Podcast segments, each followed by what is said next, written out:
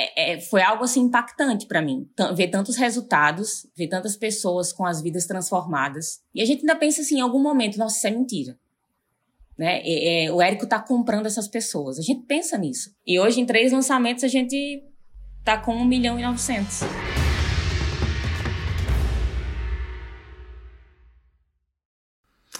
Esse é o podcast Faixa Preta. É uma conversa com alunos e alunas da fórmula de lançamento que fizeram ou fazem 2 milhões de reais por ano com as técnicas da fórmula. Sinceramente, eu faço muita live discutivelmente muita live, muito conteúdo, já fiz tanta coisa, milhares de vídeos. Mas eu vou te falar, eu tenho um prazerzinho especial de bater esse papo com as faixas pretas. E hoje eu não tenho uma faixa preta aqui comigo, eu tenho uma dose dupla de faixa pretice. Tô aqui com a Valkyrie e com a Raíssa. Tudo bom, meninas? Tudo ótimo, Érico. Tudo bem, graças a Deus, Érico. Muito feliz Prazer de estar aqui falar com você. Prazer falar com vocês aqui. Eu costumo lembrar de vocês com as meninas da coluna. E aí, um pouco antes de começar, eu falei: cadê a coluna? Não tem coluna, quebrou a coluna. A Val quebrou a coluna. Uhum. Como a é coluna não aguentou. A coluna, a coluna não aguentou todo esse monte de aulas aí, e aí a gente vai ter que providenciar uma nova coluna agora para ensinar os alunos. Olha, se vocês fizerem o seu método direitinho e deixarem claro para vocês, vocês concorrem a uma coluna também. Tá vendo?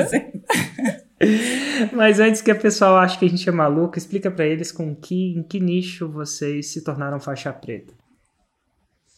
Bom, a gente é do nicho da fisioterapia. Eu sou expert, Valquíria Fernandes, e, e, a Raíssa, no caso, seria a minha lançadora, né? A gente divide dessa forma, mas a gente divide muitas funções, talvez nem separe tanto dessa forma. E dentro da fisioterapia, a gente buscou uma forma de ensinar o físico em algo que a gente considera extremamente valioso, que é ensinar a pensar de uma forma diferente. Então, você tem uma visão diferente da fisioterapia. Então, a gente abriu esse, esse caminho do raciocínio clínico avançado, que a gente é, deu o nome do nosso curso de RCA 360, que é uma, uma visão bem diferenciada da fisioterapia mesmo. Hum, qual a consequência de ter uma visão diferenciada da fisioterapia mesmo? Quais são as consequências que, que isso traz para um fisioterapeuta? Como ele pelo que você está me falando e e perdão aqui pela ignorância. De coluna eu só conhecia aquela que vocês mostram nas suas aulas e seus vídeos e acabou mostrando num, num, acho que num encontro do Plat, que vai acontecer daqui a dois dias, eu acho. É. Então a gente brinca com essa coluna, que essa coluna, enfim, é uma coisa que para fisioterapeuta significa muita coisa. Mas para mim não significa porque não conheço essa parada. Então você está me falando que você ensina fisioterapeutas a ver a fisioterapia, enxergar a fisioterapia, considerar de forma diferente. E qual Exato. a consequência quando um fisioterapeuta passa a ver a fisioterapia desse, por essa lente que você dá para ele? Qual que é a consequência para um fisioterapeuta? A consequência, Érico, é o fisioterapeuta conseguir realmente ter segurança na hora que ele avalia um paciente, porque dentro do, da, da formação da fisioterapia, o, o fisioterapeuta ele se forma muito inseguro. Então, estuda-se muito protocolos e quando chega um paciente que muda alguma coisa, ele já não sabe mais como agir em relação àquele paciente. E se o paciente não melhora da forma com que era estabelecido no protocolo, ele também fica muito perdido. Então, dentro do, do que a gente coloca do raciocínio clínico avançado, o fisioterapeuta ele tem muito mais segurança e, consecutivamente, mais resultado. Então, o paciente que era muito comum de falar, ah, fisioterapia são 10 sessões, são 20 sessões. A gente ensina o fisioterapeuta realmente a fazer isso no menor tempo possível, que aí ele consegue cobrar muito mais pela sessão. A hora dele vale muito mais. Se ele fizer no menor tempo possível, ele não faz menos sessões? E ele não Exato. ganha menos? Não, porque ele tem um volume maior de pacientes. Então ele tem vários pacientes pagando muito mais pela hora dele. A hora dele vai para cima. Interessante Bem isso. Mais. E eu posso é... dizer isso, só, só terminando, porque eu sou clínica, né? Eu não sou simplesmente, ah, professora que está ensinando. Não, eu vivo isso na prática clínica também, e isso é o que aconteceu comigo. Legal. E nesse nicho, uma coisa do só para estabelecer no podcast Faixa Preta, como sempre fazemos, vocês fizeram mais de 2 milhões de reais no nicho de fisioterapia, raciocínio avançado, raciocínio clínico, com as utilizando as técnicas da fórmula de lançamento? Sim, Sim fizemos. Ah, isso aí é interessante. Por ano, né? Esqueci de falar por ano, mas eu imagino que é por ano mesmo. Não, só para estabelecer. E vem cá, vocês não são só faixa. Não sei se é uma ou duas de vocês, mas me, me recordo alguma coisa que vocês não são só faixa preta em lançamentos. Vocês são faixas pretas em artes marciais também, as duas? Também, nós somos faixa preta de karatê. Karatê. Qual o estilo de karatê? Tradicional. É o Shotokan tradicional. Shotokan tradicional. E a faixa preta de karatê ajuda a ser faixa preta? Isso é uma pergunta que talvez não ajude, não, mas você ser faixa preta em uma arte marcial, por exemplo, karatê, ajuda você a ser faixa preta em lançamentos? É, no meu caso, creio que no Naval também, ajuda absurdamente, Érico, porque isso vem da arte marcial como um todo, né, das artes marciais. Essa questão da disciplina, do foco, de, de você realmente ter um objetivo e você fazer, entre aspas, de tudo para alcançar aquela meta. Então, eu acho que essa disciplina, esse foco que a arte marcial dá para gente, essa, essa vivência, porque a arte marcial a gente não é só no tatame, a gente leva para a vida, em, em, todas as situações da vida, né? Não só no, no método RCA 360, mas como a, na vida como um todo. Como a gente se porta diante de algumas situações, se porta diante das pessoas também. Então, no meu caso, sim, ela ajudou bastante. E também, Na com Valkyria, certeza. não, né? Não, ajudou pra caramba. o, o, silêncio, o silêncio é uma resposta, e nem tanto assim, né, Valkyria? Mas enfim. É, e como é que vocês me conheceram? Érico, a gente conheceu pelo Instagram. Eu, eu sou fisioterapeuta já há 17 anos e eu ministrava cursos, né? Eu eu sou, eu segui uma carreira acadêmica também, fiz doutorado, ministrava aulas, era servidora pública, ó, era, fiquei meia ponte já. E, e eu ministrava muito cursos é, presenciais. E chegou um momento que aquilo se tornou extremamente cansativo para mim. Falei, não, não dou conta mais de viajar tanto e ministrar tantos cursos, enfim, minha agenda era muito pesada e comecei a buscar incansavelmente como que eu poderia trazer isso para o digital, como que eu poderia continuar ministrando esses cursos, mas de uma forma digital, né? Não, não conhecia muito bem, mas também sabia o que eu não queria, que eram os cursos online que eu já tinha comprado, que para mim eram péssimos. Falar, não, isso aqui eu não quero, mas como que eu consigo fazer algo diferente? Tipo assim, eu sabia que não era só gravar o curso e colocar ali. Falei, não, não é dessa forma, preciso entender melhor. E eu acho que pelas minhas buscas ali, você começou a aparecer para mim, né? Então, começou a aparecer o Érico ali para mim e comecei a assistir os conteúdos e achei assim sensacional a forma com que você falava, né? Uma pessoa que não entendia nada daquilo começou a ver e falei, cara, faz sentido o que ele está falando com o que eu estou buscando. E aí você começa meio que a maratonar todos os vídeos gratuitos que você tem ali, Instagram, YouTube, começa meio que a buscar. E isso me fez fazer a inscrição para uma masterclass em BH, que inclusive eu olhei para a Raíssa e falei assim: olha, vou fazer uma inscrição aqui nessa masterclass do Érico. Daí ela, ah, tá, tudo bem. A Raíssa nem, nem, nem acompanhava nada. Aí a gente não conseguiu ir nessa masterclass. Eu acho que era outubro. A gente não conseguiu ir. A passagem estava absurdamente cara na época. Falei, passagem ah, então. De onde para onde? onde era Rondonópolis na época. A gente Mato morava Grosso. no Mato Grosso. Rondonópolis para BH. Era mais de dois mil reais a passagem. Falei, nossa, vai ficar mais de quatro mil reais. Eram uns dias que não eram muito legais pra gente. Falei, não, não vamos. E aí a gente acabou perdendo essa oportunidade, né? Coloco bem perdendo mesmo. E aí você fez um lançamento logo em seguida, que se eu não me engano era novembro. E aí nessa eu falei, não, nessa eu tenho que entrar. Nessa eu tava lá como primeira para comprar a fórmula de lançamento, não tinha mais dúvida nenhuma. E comprei a fórmula, fiquei lá, eu acho que uns três dias ali fechado, assistindo o máximo possível, fazendo meus resumos lá, curtindo muito, assim, curtindo muito. E a Raíssa nem sabia de nada ainda. A Raíssa, tipo, falava, ó, oh, comprei aqui um curso e tal, e ela tava ali, nem aí. Aí, ah, outra coisa. Aí quando abriu a fórmula, tinha lá o Fórmula ao vivo. Falei, ah, vou comprar esse ingresso do Fórmula ao vivo, porque, né, vou lá também, isso aqui, tudo que tiver eu quero ir. E aí falei pra Raíssa. E segura só um pouquinho, vou só fazer uma tradução. Fórmula ao vivo é um evento que a gente faz para alunos e não alunos uma vez por ano. Mais focado em alunos, mas às vezes a gente deixa os não alunos também. E antigamente esse evento tinha trocentos nomes diferentes. Às vezes eu chamava de 678, às vezes eu chamava de Fórmula ao Vivo, às vezes eu chamava de, sabe-se, 456, às vezes, cara, eu já chamei esse evento de Lab, já... e isso confundia para caramba a minha audiência e a gente decidiu agora chamar de uma coisa só. Então, quando você ouvir Fórmula ao Vivo, na verdade o que ela quer dizer é o Mundo FL. Vamos chamar a parada de um gênero, uma coisa só. Que eu sou o cara que fala, tem que deixar claro para a audiência, né? Aí eu, de repente, às vezes a gente a gente que não deixa. Mas enfim, chama o Mundo FL e ele vai acontecer dia 16, 17 e 18 de julho novamente.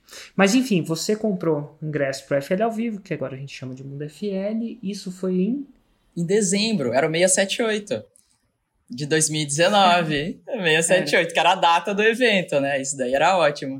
E aí falei pra Raíssa, eu falei, você vai comigo para São Paulo. Eu falei, não, você vai comigo para São Paulo, você tem que ir junto tal. Eu falei, de alguma forma você tem que participar disso daí. Aí ela foi. E aí, chegando lá? É muito doido, porque eu não te acompanhava, Érico. Eu não sabia quem era você praticamente. E aí a Val chamou, eu já não queria ir. Eu, eu não queria ver o quê, né? Não sei, não entendo direito dessas coisas. E ela disse: Não, mas você vai. Disse, Tudo bem.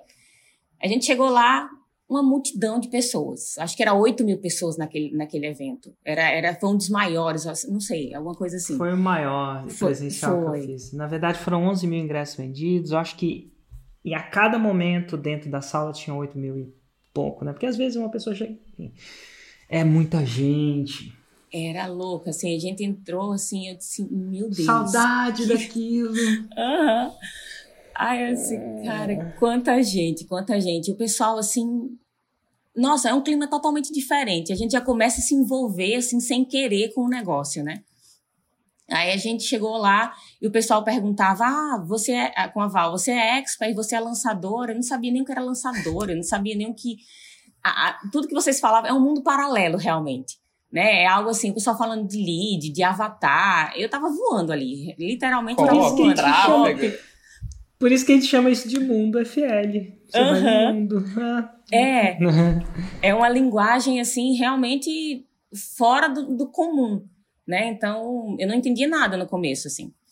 Aí, o pessoal perguntava, a gente escutava um pouco, aí o network é muito importante também, né? Assim, essa, essa convivência, estar em um lugar onde todo mundo tem o mesmo pensamento, ou tem o mesmo propósito, faz total diferença. Total diferença. E eu entrei ali sem saber de nada. Mas, e ao mesmo tempo fechada para receber algumas informações. Eu não estava tão aberta ali para, enfim, para acreditar tão facilmente. E aí abri, abriram as portas lá no primeiro dia, o povo enlouquecido querendo ir lá para o começo e eu, normal. Não tem por que ir lá para o começo, vou ficar aqui atrás mesmo, né? Tava. E, enfim, e você começou lá com, com um evento e é, é, foi algo assim impactante para mim. É, ver tantos resultados, ver tantas pessoas com as vidas transformadas. E, e, e, a gente ainda pensa assim, em algum momento, nossa, isso é mentira. Né? É, é o Érico está comprando essas pessoas. A gente pensa nisso.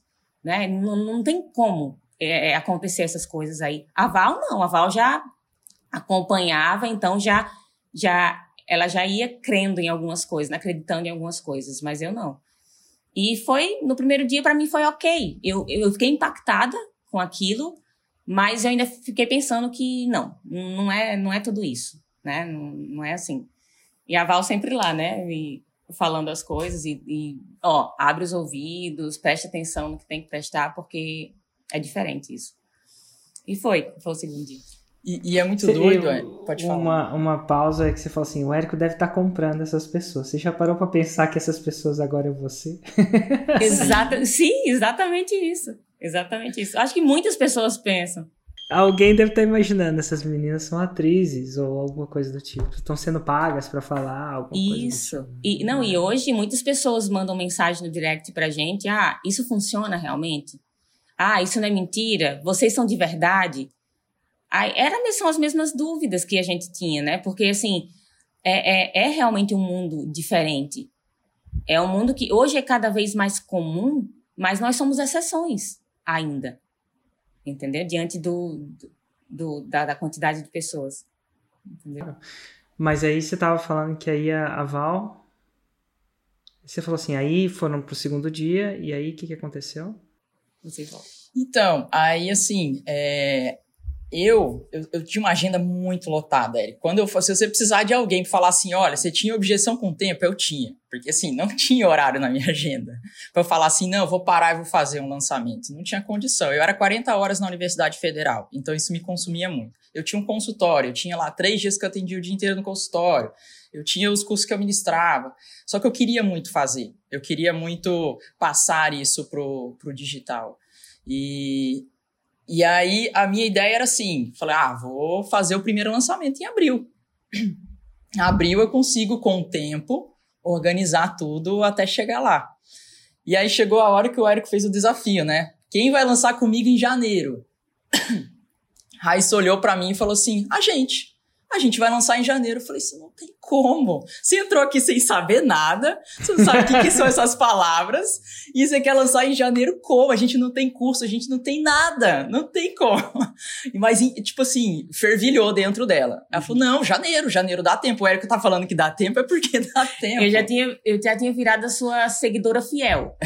Foi no segundo dia, eu já era Érico na terra e Deus no, no céu.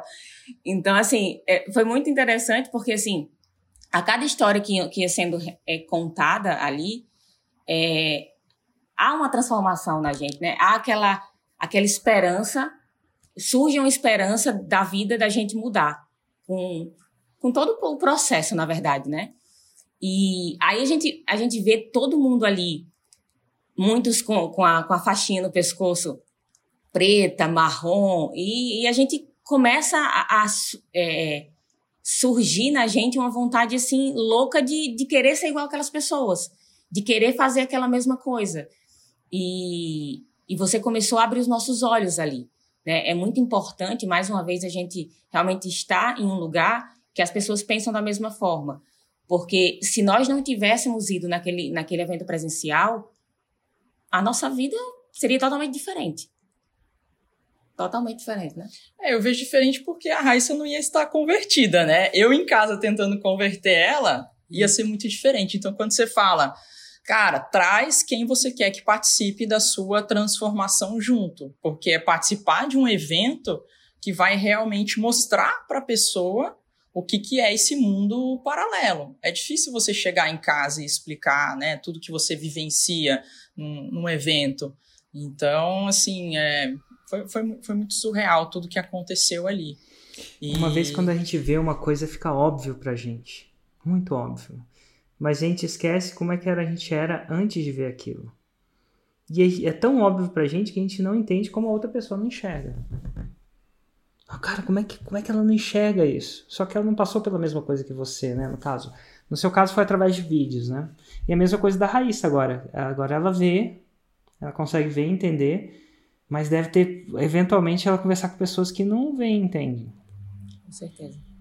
Com é, certeza. Não é óbvio.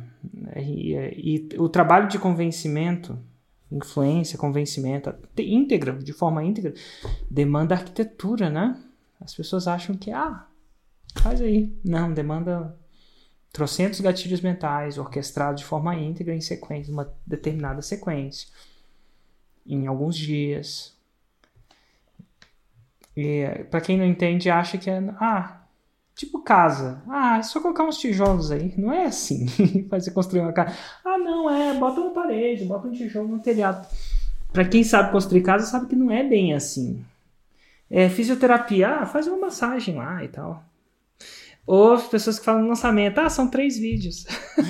três vídeos, três, uma sequência de três vídeos gratuitos. É, é uma sequência de três vídeos gratuitos, depois ele abre o carrinho e fecha o carrinho. Ah, é. né? Para quem não sabe, mas eu entendo isso. Mas agora o mais interessante é que agora a gente vê uma dinâmica do que acontece em dupla. Às vezes um tá puxando e outro tá sendo freio de mão, às vezes o outro tá puxando e enquanto o outro tá mais retraído. Então foi aconteceu o que você não esperava, Valkyria, porque agora ela tava botando pilha em você, você falou assim: "Calma aí, Raiz". Exato. Calma aí. Calma aí. E, e foi muito massa assim, Érico para mim, uma coisa que, né, que eu te falei, eu, eu, olhava os outros cursos e não entendia como que eu poderia fazer diferente. E aí, quando você explicou sobre a promessa, para mim é o que mais fez sentido. Como que eu faço realmente alguém entender que o meu curso é importante para essa pessoa, que eu vou causar uma transformação nela e que não é igual qualquer cursinho online de duas horas, de quatro horas que você compra na internet. Como que você agrega valor realmente nele? E a promessa foi para mim assim o que que impactou. Eu falei, cara, é isso, porque eu tinha uma ideia do que, que eu poderia é, lançar, vamos dizer, e a partir do que você explicou sobre a promessa e, e, gerar esse desejo na pessoa de querer realmente aquela transformação, porque nem todo mundo enxerga que ela precisa da transformação, eu falei assim, cara, é isso. E aí a gente começou a entender essa questão de ser o raciocínio clínico avançado e não outras coisas que são óbvias para fisioterapia. A avaliação é óbvia para fisioterapia. O fisioterapeuta tem que saber avaliar. Tratamento é óbvio, ele tem que saber tratar mas nem todos sabem fazer esse link, fazer essa ponte com maestria e conduzir isso, sabe? Então a gente conseguiu entender como que seria o ponto principal ali do nosso produto. Então assim, a gente pode dizer que durante o evento surgiu o nosso produto através da promessa e durante um, um, intervalo lá, a gente rabiscou, a gente tem rabiscado o nosso produto, que foi a partir dali que ele, que ele surgiu. Acho que foi aguardando a abertura dos portões. Nós sentamos para esperar a, a, abertura e a gente começou a pensar no produto. E o, o, RCA nasceu ali, sentado, esperando abrir os portões do, do Fórmula ao vivo. Então, assim, hoje a gente tem né, esses, esses rabiscos aí e é muito interessante a gente ver é, o quanto o ambiente influencia realmente. Eu, eu sou muito muito fã de você estar tá numa comunidade ou você estar tá num ambiente assim que você respira e você parece que absorve é, insights o tempo todo, sabe? É, é, bem isso, parece que as coisas fluem de uma, de uma maneira totalmente diferente. E naquele evento ali, você, a gente, eu entrei totalmente sem, sem estar conectada com você. E eu acho que naquele evento você, você falou do insider, né? Do, do, do insider. E, e aí a gente saiu dali, foi doida para entrar, a Val louca para entrar, eu ainda meio assim, mas é, foi a única certeza na minha vida que eu tinha ali que eu tinha que entrar no Insider. Eu entrei sem saber quem você era, entrei sem acreditar em você e saí dizendo assim, eu não, eu não posso ficar sem o Insider. Foi é muito louco, muito louco. E só, e só para dar perspectiva sobre o tamanho dessa decisão, Quanto vocês investiram no Insider naquele, naquele dezembro de 2019, quando a gente não tinha nem GPM a 30% de inflação? Mas quanto era o Insider em 2019? Na época a gente Vocês fez. Lembram? Lembro. Uhum. Na época a gente fez parcelado em 10 vezes, então a gente pagou no total 75 mil. Então vocês fizeram uma decisão de pagar 75 mil reais e vocês falam, cara, eu preciso disso. Exato. E era um e dinheiro... E agora é o seguinte, num, num ângulo de vista sem contexto, a gente está falando isso aqui, aí eu, eu imagino que as pessoas estão pensando. Alguns caem da cadeira, alguns falam assim, esse Érico deve ser muito rico. e aí tem outros que falam, esse Érico deve enganar essas duas aí, né? Nossa, ele deve ser muito... E eu não sei o que é. Ou isso é a coisa mais cara do mundo. Era um programa de mentoria de um ano, isso é por ano, então não é que é uma mentoria por ano, mas vocês se sentiram que era a hora de entrar. E você, você, a Raíssa, engraçado que agora a gente vê uma diferença na dinâmica, que a Raíssa que estava mais puxando, agora ela fica reticente. E, e Valkyria, você também estava reticente, você foi, a, você estava mais tendenciosa, sim, eu vou assinar um cheque aí de um compromisso. O, o meu o meu pé atrás era porque a gente não tinha lançado. Então eu ficava pensando, será que eu entro mesmo sem nunca ter feito um lançamento? A dúvida era essa, será que porque faixa branca Exato, branca branca, branca de lançamento. Faixa. É que eu vejo vocês hoje, eu não consigo imaginar vocês faixa branca, mas era branca, branca. Branca, branca mesmo, isso. sem nunca ter lançado. Absolutamente nada. Nada, nada, nada. É clássica, como o Weiner fala, homoduplação, faixa homoduplação. branca, Bem branca, isso. branca. É. Bem isso. Então, o meu pé atrás era esse. Eu falei, será que agora é o momento? Eu nunca lancei. Será que não é melhor eu esperar, sei lá, bater a cabeça um pouquinho para entender as minhas dificuldades e daí é, tá fazendo investimento? E a gente conversando, e eu falei assim, olha, eu acho que eu não tenho esse tempo a perder. Eu acho que se eu esperar um ano para depois entrar, talvez eu esteja perdendo muito dinheiro. Então, o meu pensamento foi esse. Eu acho que eu já tenho que entrar agora, já começar a ter ajuda dos melhores ali dentro, porque quem sabe lançar tá ali dentro, o Eric tá ali dentro, a equipe dele tá ali dentro, os faixa preta estão ali dentro. Se não for deles, não, né? Quem que vai me ajudar nisso daí? É, eu e... concordava com você, mas eu, a gente não tinha esse dinheiro, Érico, para entrar. Então, não tava ali. Bem... Não dava para passar um pix. Não, jamais. Então era, era meio louco, assim, porque a gente tinha acabado de abrir uma clínica. Né? A gente investido muito, muito, na nossa clínica. Antigamente eu tinha um consultório, só eu, Val, atendendo. Depois a gente teve um sonho de abrir uma clínica. Então, clínica com mais seis fisioterapeutas. A gente investiu mais de 200 mil na clínica. Então, assim, a gente pagava, tudo que entrava, pagava esse investimento da clínica. Então a gente não tinha um dinheiro disponível para pagar à vista, por exemplo, e não pagar juros. Não era, era uma opção de, ó, se quiser entrar tem que pagar parcelado. E ó, corre para fazer lançamento para já ir bancando tudo aí, porque tem que garantir. Era, era muito medo assim de, de, de realmente não dar certo. Claro que a gente entrou porque a gente tinha esperança que o negócio fluísse, porque se não for aí, onde vai ser? Engraçado que, engraçado, interessante que no mundo convencional, quando você bota 200 mil numa clínica, ela é meio palpável. Então eu consigo ver a reforma, talvez você que tenha comprado uma ou duas colunas para a clínica, então a coluna também, a, a coluna, né, coluna é palpável, a cortina é palpável, a decoração é palpável, a recepção é palpável. E agora você estava sendo pedida para você investir 75 mil reais em uma coisa que não é palpável. palpável.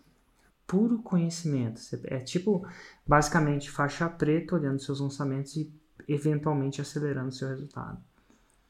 E, e, e é quase 75 sobre 200, os 40%, 4 vezes 7, 28, é os 40% do que você tinha investido numa clínica. Que se você chegar para para lá para fora, para os amigos, colegas, familiares e falar assim, botei 200 mil numa clínica, ah, tudo bem, botou tudo, ah, que legal, parabéns.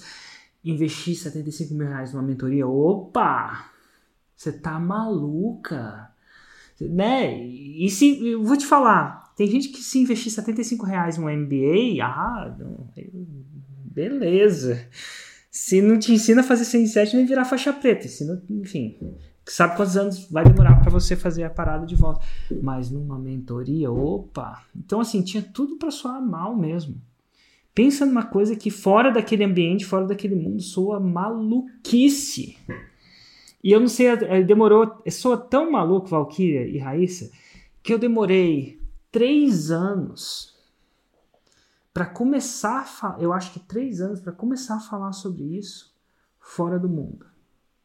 Eu demorei. Tipo assim, eu perguntei para vocês, né, quanto vocês investiram.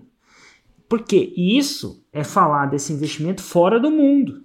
Dentro do mundo, dá para explicar, dá para fazer. Eles não têm acesso ao que vocês viram. Essa galera tá flipando para trás. Eu nem eu, eu, eu via que era verdade, mas eu tinha medo da verdade.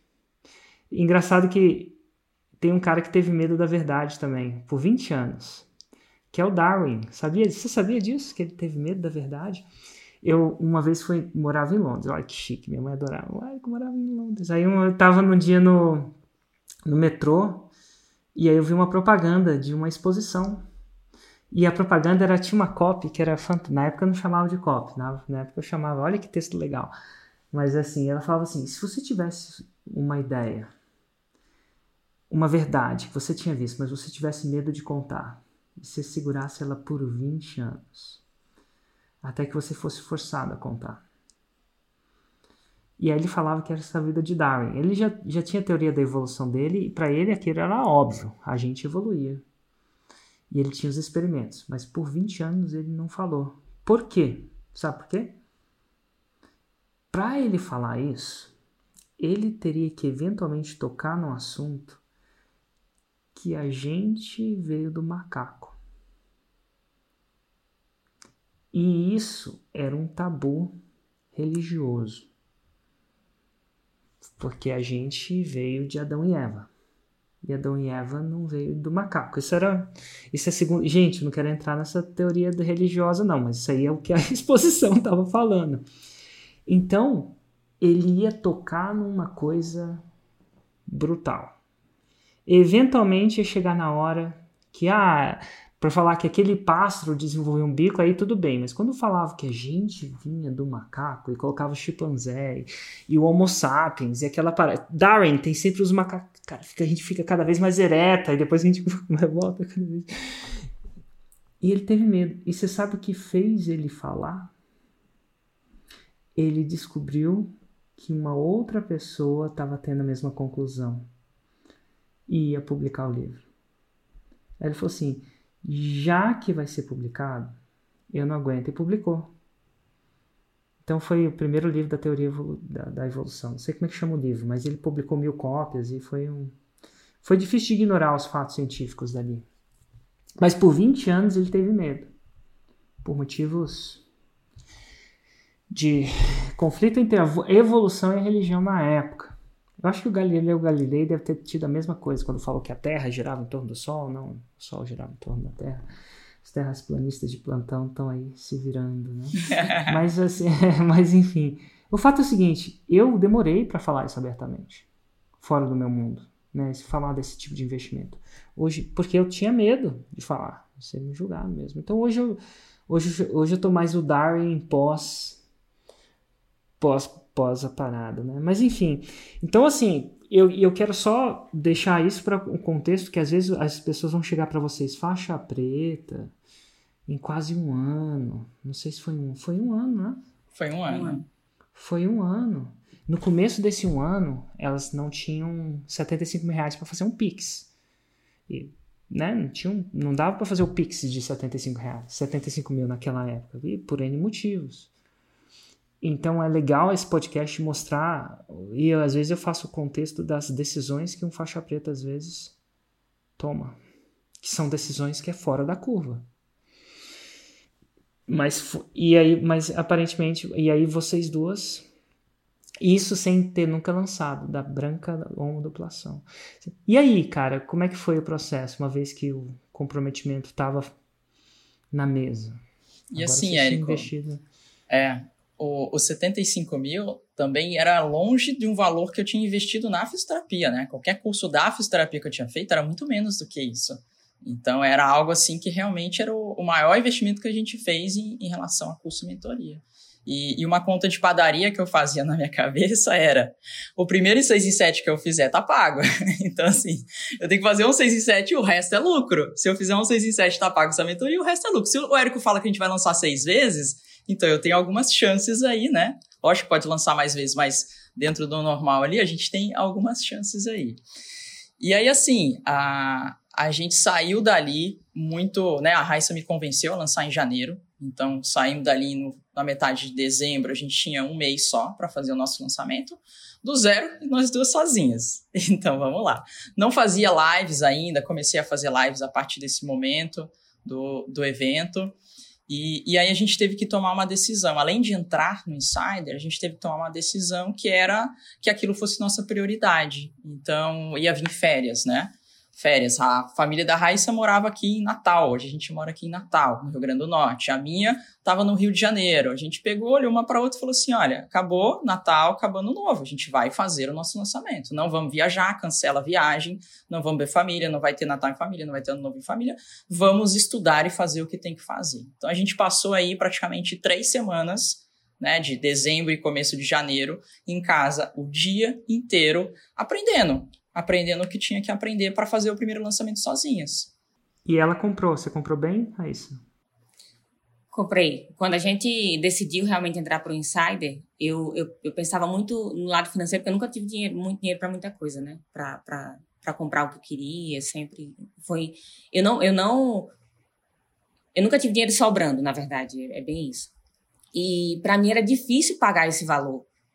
Era, era uma coisa muito incerta, realmente, né? Então, quando a gente pagou, disse assim, cara, vamos fazer de tudo, porque a gente tem que fazer um 6 em 7 logo, para eu pelo menos ficar tranquila e saber, nossa, pagamos. Era, era, isso, era isso que eu queria. E aí eu faço um adendo também, é legal falar com vocês. Quando eu fiz o design do programa, o problema é a solução. É engraçado falar isso, mas por que vocês tinham investido 75 mil reais? O Insider passa a ter uma prioridade. E às vezes é muito louco. Se fosse bem mais barato, não seria uma prioridade tão grande. Como é que eu sei disso? No caso, a fórmula não foi uma prioridade louca desse jeito. Então, esse é o primeiro negócio. E aí eu venho um adendo: a faixa preta não se encaixa na sua vida. É isso que eu preciso. Eu, eu sei um pouco disso. A faixa preta, o 6 em 7, quiçá sim, mas a faixa preta não se encaixa na sua vida. Você não tem uma vida, fala assim, ah, deixa eu ver o que está sobrando. Deixa eu encaixar uns 2 milhões de reais por ano aqui, entendeu? Digitalmente, tal, que eu moro onde que, que ela é atrativa bastante para você perseguir ela, mas ela não se encaixa na sua vida. Então, no Insider a gente já de começo já fala assim, ó, é intenso e tanto o, o, tempo, né? A gente for, força a palavra errada, a gente incentiva seis lançamentos, a gente enche o saco mesmo, basicamente. E, e cobra um dinheiro muito caro para a maioria das pessoas, né? Tem gente que tá aí, isso não é nada, mas para a maioria das pessoas, 75 mil reais em conhecimento é caro. E aí você força, você começa a liberar espaço para a faixa preta. Ela é grande o suficiente para que você tenha que liberar espaço eventualmente atrativa, porém grande. E a segunda coisa é que se você, Valkyria, nunca tivesse levado a Raíssa lá, e ela não tivesse visto, e você tivesse entrado no Fórmula, e você estava lá dentro do mundo, aí você fala assim, cara, é, o, é, o, é, eu vi, é a resposta, e quer saber de uma coisa? Eu vou para casa, Raíssa, cara, acabei de investir 75 mil reais numa parada, você tá maluca. E te digo mais, tu não vai passar o, o Natal com a sua família, não. E lembra daquelas férias que você queria tirar? Não vai rolar. Era, de, era, era um divórcio, era tipo, é, era, era, eu chamo de a justa causa. Então, eu falo isso para vocês, que se vocês aspiram a faixa preta, leva todo mundo para dentro do mundo. Porque se eles não virem isso, vai ser muito mais sofrido do que precisa ser. Não quer dizer que não vai ser sofrido. A faixa preta demanda sofrimento. é, é, é, difícil, né? Mas assim, possível é difícil. Mas não, você não precisa fazer a coisa mais sofrida ainda. Então, esposa, leva a esposa. Marido, leva o marido. Leva o chefe, leva o chefe. Leva os filhos, leva todo mundo. Porque quando a sua vida abrir espaço para faixa preta, vai ser muito mais fácil. E aí eu fecho parênteses novamente. Sem férias, sem Natal, vocês estão 100% comprometidas, dispostas, com sangue no olho para fazer um 6 em 7 para pagar, mesmo, nem que seja para pagar um insider, né, no caso. E aí, como é que vai a partir daí? Na verdade, a Val, a gente realmente ficou em casa esse tempo inteiro e a gente devorou fórmula né? Devorou fórmula e a Val era assistindo os vídeos. Eu fiquei mais na parte do da automação, copy, essas coisas. E assim, tinha noite que eu ia chorar, eu, eu ia dormir chorando, porque não dava certo e, e esse e, a, o e-mail não ia, e chegava na caixa de, de eletrônico, no, no, no spam. E é muito louco, realmente, porque assim, eu, eu entrei sem acreditar em você, sem saber de nada. Mas eu dei um voto de confiança para nós e para você, obviamente.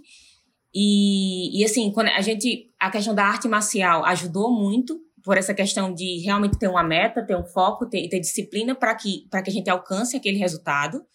Então a gente chegou, ficou em casa e, e era difícil, não é fácil você aprender tudo que tem no Fórmula, mas é, é, é algo que funciona, entende? Que às vezes pode, pode parecer que é muito difícil, mas é porque você não está dando, você não está se esforçando tanto que você tem que se esforçar.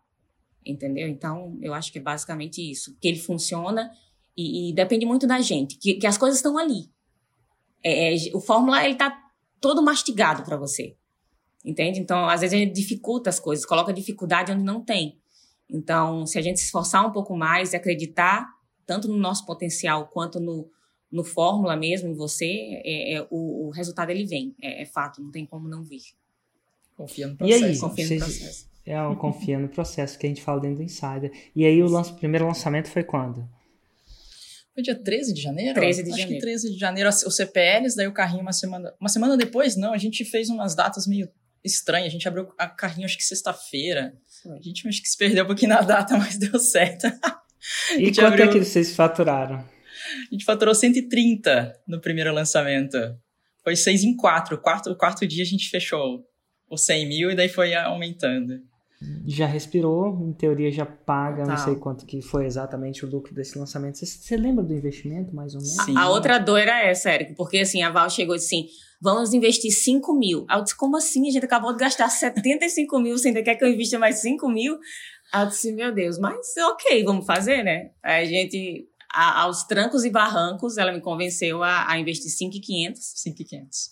Aí a gente investiu 5,500 e e foi interessante. 130. E aí foi interessante, 130 mil, tá? Agora a gente está falando que aquele. Imagino que aí vocês fizeram análise, coisa clássica do Insider. Sim. Então, assim, um, geralmente é o quê? Um faixa preta que analisa? É, Sim. Com, certeza foi um faixa preta que uhum. analisa vocês. Como é que foi isso para vocês? Isso. Como é que foi ter uma análise de um faixa preta naquela época de vocês? a expectativa de alguém olhar o lançamento e dizer, né, tipo, se estava certo, se está errado, acho que a expectativa maior é essa. Será que a gente fez certo? Será que a gente, tipo, deu certo? Mas o que que, será que tá certo o jeito que a gente fez ou não tá errado? Então, foi uma expectativa muito grande dessa, dessa primeira análise. Foi até interessante que foi logo após o evento do, do Insider, o primeiro evento de 2020. Aí a gente no hotel ainda fez a análise que era a data que, que a gente marcou lá. A gente queria Nossa, fazer que logo. Legal. Foi, foi bem interessante. ao vivo em pessoa ou vocês fizeram não, via Zoom? Via, via Zoom, Zoom mesmo. No hotel. Mas foi pelo hotel. Aí foi, foi bem interessante, porque foram levantados pontos exatamente que a gente não conseguiu seguir exatamente detalhes, né? Que tipo assim, às vezes a gente segue um exemplo de um vídeo e pulou, inverteu a ordem de algo, a jornada do herói não entrou no momento certo é, aquela questão da gente querer ser muito racional e, e, ter que dar uma dose emocional, enfim, balancear melhor o CPL1, que era o, o primeiro ali que a gente acabou sendo analisado. Então... É, eu, eu, então acho que é muita questão, assim, Érico, também de, de você ser humilde. Eu acho que não é porque a gente fez um 6 em 7 de primeira, porque isso não é, teoricamente, não é comum que aconteça, a gente sabe, no Fórmula, assim, mas é, é questão de acontecer uma vez, mas o que é que a gente pode fazer para melhorar, né? A gente tem muito para aprender. Hoje, a gente se sente faixa branca, porque tem tanta coisa para ajustar ainda que, que, que, é muito louco, entende? Então, assim, é, a gente conseguiu seis em sete, mas a análise foi fundamental. Fundamental para colocar os nossos pés no chão e dizer, ó, oh, a fórmula é assim, você deve agir dessa forma, é, o Érico ensina desse jeito, e assim, não, não, não pula essa etapa. Não pula porque você vai se dar mal depois. E a gente fez exatamente como tinha que ser feito. A gente tinha as análises, é, os pontos eram colocados lá para a gente a gente tentava colocar em prática, a gente colocava em prática aquilo. E eu acho que é por isso que também a gente chegou na faixa preta de uma forma tão rápida, eu acho. É. é... Eu costumo dizer que o inimigo do grande sucesso é o seu pequeno sucesso. E, e o faixa marrom, que é o cara que fez o 6 e 7, pode estar tá caindo na, na maldição da faixa marrom mesmo. Às vezes é o próprio fato dele não ter essa perspectiva, ah, eu já acertei, ah, não preciso mais, não preciso mais disso. E aí ele começa a se afastar da fogueira. O carvão fora da fogueira apaga, ele acha que já sabe, ele é o clássico adolescente que ainda não ficou adulto, sabe? E aí ele ainda acha que sabe mais, com super potencial, assim mas ele acaba não sendo direcionado até chegar à faixa preta mesmo, que é, eu acho que é o, deve ser, é o, é o, é o objetivo do próprio programa mesmo, né? Não necessariamente um ano, como vocês fizeram, sim, é uma exceção. É, geralmente as pessoas duram mais tempo, a FIO acho que durou três anos, quatro anos, né? Vocês estavam bem coelhinhos no processo, mas sim. deve ter a ver, clássica duas coelhinhas. É, clássico deve ter a ver com o fato do comprometimento estar tá bem forte. E também, Valkyrie, eu digo uma coisa, isso eu estou alucinando. O fato de você já estar tido comendo, meu Deus, agora o português foi pro saco. Antes do Fórmula, você já estava em dor o suficiente. Uhum. Você já sentia dor do cara, isso não é para mim. Então tem algumas pessoas que entram que ainda não, ainda aspiram 6 em 7, mas ainda não estão em dor profunda. E aí, talvez na fisioterapia a gente só procura um fisioterapeuta quando a gente está muito em dor. Pergunta como é que eu sei disso, né? É, e aí, quando você está muito em dor, o fisioterapeuta fala pula, você fala para onde? né? Porque você tá em dor. Se você não tá com tanta dor, ele fala, faz esse exercício. Você, ah, tá bom, hoje sim, amanhã não. Então, esse, essa, essa, esse processo de dor, de alguma forma, deve ter ajudado. A maturidade estava no ponto certo aí de entrar. E, e vem cá, aí o que me mais interessa, eu imagino que esses lançamentos devem ter crescido para você chegar à faixa preta, correto? O segundo lançamento fez quanto? O segundo foi, a gente investiu 5,700, a gente ficou mais ou menos no mesmo tá, investimento. Tá aumentando, hein? Você viu? Só amarrado, é. Você sabe que quem decidiu o investimento aqui era a Raíssa, a Raíssa segurava. Falou, vamos investir daí? Não, Essa vamos aí, com calma. com calma. Aí voltou 180 no segundo lançamento. Aham. Uhum. 130, 180, e aí, como é que foi esse processo a partir daí? Aí depois a gente investiu 15 mil no terceiro. Aí voltou 466. Aí já deu um salto. 15, 476. Meu Deus. Meu santo pai. E aí? E... Aí eu já, eu já tava louca já. A Raíssa abriu a mão, agora eu vou investir 15, não 14. Né? não, ainda tava com o pé atrás. Ainda, será? Não sei se Meu vai acontecer. Meu Deus, será? Já tá positiva, Raíssa, pô.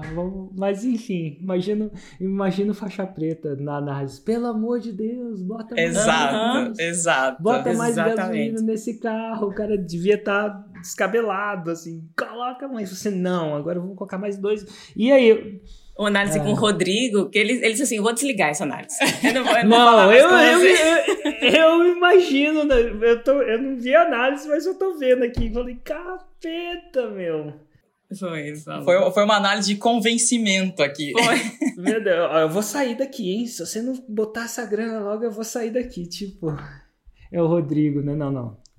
Ele deve ter. É, bigode, meu. Bigode. correr. Ah, imagina a posição do Rodrigo eu pegando uma análise dessa, eu devia estar. Tá...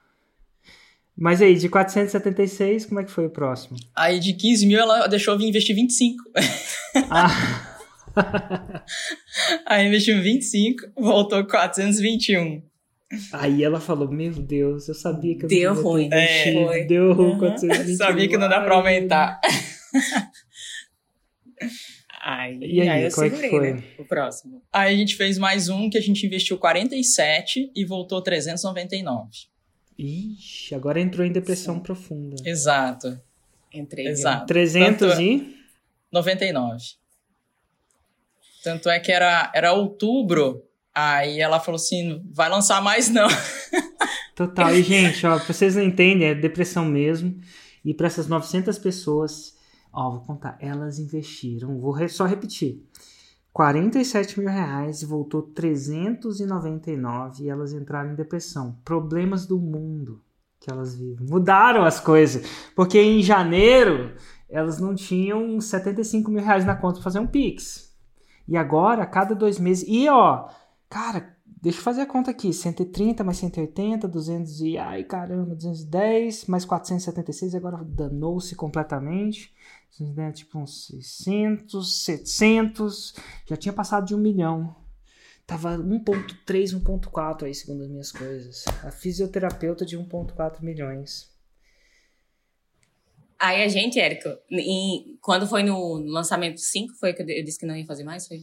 É, a gente estava em outubro, né? Em não queria, ela não queria lançar em dezembro, porque foi. ela queria fazer um lançamento maior em janeiro. Foi. Então a gente ficou com, com o pé atrás. Aí nós tivemos uma análise do Fagner. Aí. teve um ataque do coração. ele ameaçou vocês de morte, sei lá, sacudiu a cabeça de vocês. A gente lá, ele disse assim. Aí eu falei: não, a gente não vai mais lançar esse ano. Ele disse: por quê? Aí eu disse: não, porque eu acho que né, já, já tá demais, a gente já lançou, já lançou muito e tal. Aí ele disse assim: falta isso aqui para vocês chegarem na faixa preta. A gente tava, eu acho que com 1.8, porque a é. gente teve uma mentoria também que entrou no meio do processo, que a gente criou coisas é. de upsell para os alunos. A gente estava em outubro com 1.8. E aí a gente não queria fazer o lançamento de dezembro. Aí ele falou assim: ah. Ah, faz assim, inventa alguma coisa e lança. não quero saber o que vocês vão fazer, mas lancem. Aí, gente, acabou a análise. Pô, cara, ah. dá uma. É tipo você chegar quase no final da maratona. É. É.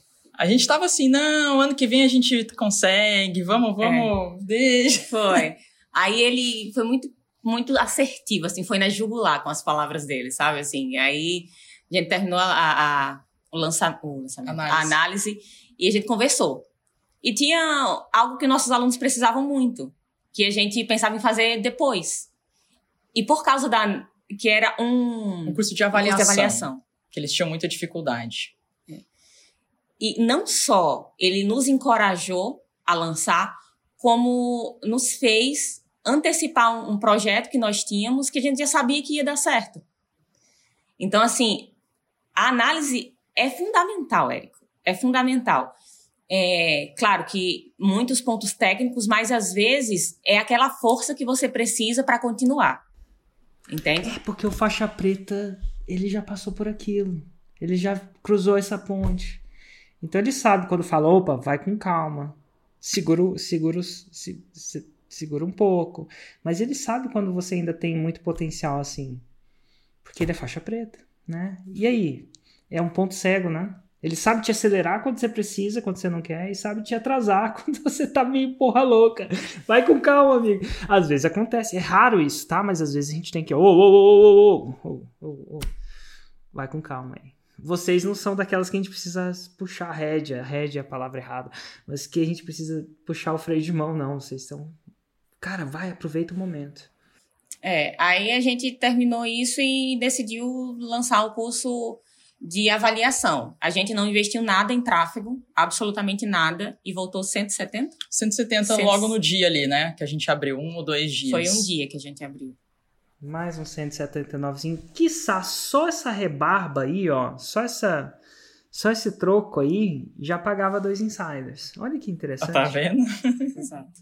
Foi meio que um lançamento semente, né, é. de um produto novo que a gente quis testar realmente sem colocar o, o dinheiro no começo e, e, deu muito bom. Aí depois a gente, a gente fez ele ao vivo e ainda seguiu vendendo ele depois. Então foi, foi entrando até o final de dezembro aí para fechar tudo. Preta. Bate. E vocês lembram quanto vocês fecharam o ano, mais ou menos? A gente fechou muito próximo do, dos 2 milhões mesmo. Acho que não um chegou pouco a... mais, 2,100, é, alguma coisa assim. próximo. Foi bom próximo. A gente não esperava. E só o 100 já pagava insider, né? Então agora a gente volta no tempo, são 100 já pagava Então a gente volta atrás no tempo. Olha que interessante. Talvez, e você não tinha lançado, talvez eu me pergunto, você teria chegado a 2 milhões e 100? Você teria dado certo? Eu acho que vocês são duas pessoas, faixa preta de karatê, e eu não, eu não duvido nem um pouco que vocês teriam dado certo, e muito certo, o que quer que seja certo. Se eu me perguntar, e é uma alucinação, vocês teriam chegado à faixa preta? Eu duvido. Não naquele ano. Eu também duvido, Érico. Eu duvido, cara, eu, eu duvido. duvido. Vocês iam dar certo e chegar à faixa preta, eu duvido. Duvido. Só porque eu duvido? Porque é, é, é engraçado. Eu apostaria um bom dinheirinho que não, entendeu? Assim, é. Não sendo Deus e querendo fazer, mas eu apostaria um bom dinheirinho que não naquele ano. Mas você falou, sabe por que, que você duvida? É, porque assim, o 6 em 7, eu acredito que a gente faria. Mas eu acredito que a gente se acomodaria com 100 mil e aquilo seria suficiente porque a gente já ia achar que é muito diferente do, do mundo normal, vamos dizer, e falar, não, isso aqui tá ótimo. Então não ia ter aquele negócio de acreditar que o potencial realmente é grande. Eu tenho certeza que esse potencial, sem ter ajuda, sem ter análise, sem ter comunidade, não. Ainda mais o momento que a gente viveu de pandemia tava assim, a gente tava todo mundo com medo. Será que lança? Será que lança? Nosso maior lançamento quase foi no pico da pandemia. Então, assim, a, a gente não teria realmente. E a gente só lançou porque você enviou uma mensagem na comunidade do Insider falando alguma coisa, encorajando a lançar. Tava tudo pronto já, a gente ia dar para trás, não ia lançar. E se nós não tivéssemos lançado, se a gente não tivesse no Insider e não tivesse te escutado, nós não, não teria tido não chegaria o, a faixa preta. o maior faturamento nosso naquele ano. É. E o, é, o mais interessante disso tudo, para mim, é que é saber que isso é só o começo. Porque por mais que agora as pessoas achem que a faixa preta é o fim, eu digo que a faixa preta é só o começo. Porque aí, quando vocês acham que chegaram ao topo do jogo, que falam, aí eu falo assim, não, não chegaram. Vocês voltam à estaca do começo do jogo, que é o que vocês entraram no Insider. Vocês eram faixa branca, que era, o, que era a menor faixa que deixa entrar no Insider, que é... Zzz, nunca lançou, zero, né? Basicamente, absolutamente zero. E aí vocês saem do Insider e entram no Plat. E aí no Plat, onde os faixas pretas são divididos em graus, tem quatro graus, né? Primeiro grau 2 milhões, segundo grau 10 milhões por ano, terceiro grau 30 milhões por ano, quarto grau 100 milhões por ano. Então ali você sai como rockstar do, do evento, aí você volta para estaca. Não falo que é estaca zero, né? É a faixa branca do Plat. Como é que isso soa? E a gente teve um encontro, daqui a dois dias a gente vai ter um segundo encontro do Plat, né? Voltar a ser faixa branca, eu vou dizer entre aspas, como é que isso soa para vocês? Olha, é... tem gente que é... tem gente que acha difícil difícil entrar. Até porque o Plat já é um grupo de faixas pretas de. A primeira, primeira turma foi em 2013. A gente está falando de um grupo que muitos deles, né? Muitos deles estão lá há vários anos. Uhum. Isso é uma coisa que eu acho que a gente aprendeu muito com a questão do faixa preta no karatê. É a mesma coisa, né? Você, você trabalha. Você, quando você é faixa branca, você quer a faixa preta. Quando você vira faixa preta, você vê, nossa, tipo, olha quanta coisa ainda tenho que aprender. E todos os dans, então a gente passou por isso como karatecas, né? A gente foi faixa preta e depois foi subindo nos danos de faixa preta e a gente chega lá e você vê, cara, tem um mundo de coisas que eu ainda não conheço e que, que eu preciso aprender e técnicas e pessoas que vão estar tá me ensinando. Então, assim, a gente é muito pé no chão de entender que a gente está num grupo maravilhoso de pessoas, né? Os melhores estão ali e a gente tem muito para aprender mesmo. Por isso que a Raíssa falou, a gente se sente faixa branca mesmo, porque a gente está num grupo de pessoas muito fortes que sabem muito e a gente, teoricamente, sabe pouco se comparando com elas, né? De toda a experiência de anos e anos que estão no mercado, a gente é muito nova dentro do mercado digital ainda. Pô, um ano e, e pouquinho só, um ano e meio agora. Então, assim. E, e o mais legal é assim, Érico, que no começo a gente fica muito.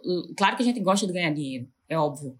Mas com o tempo, as coisas mudam, mudam de lugar. Hoje, é, a transformação que a gente faz na vida das pessoas, ela é muito mais importante do que o dinheiro que a gente vai ganhar. Entende?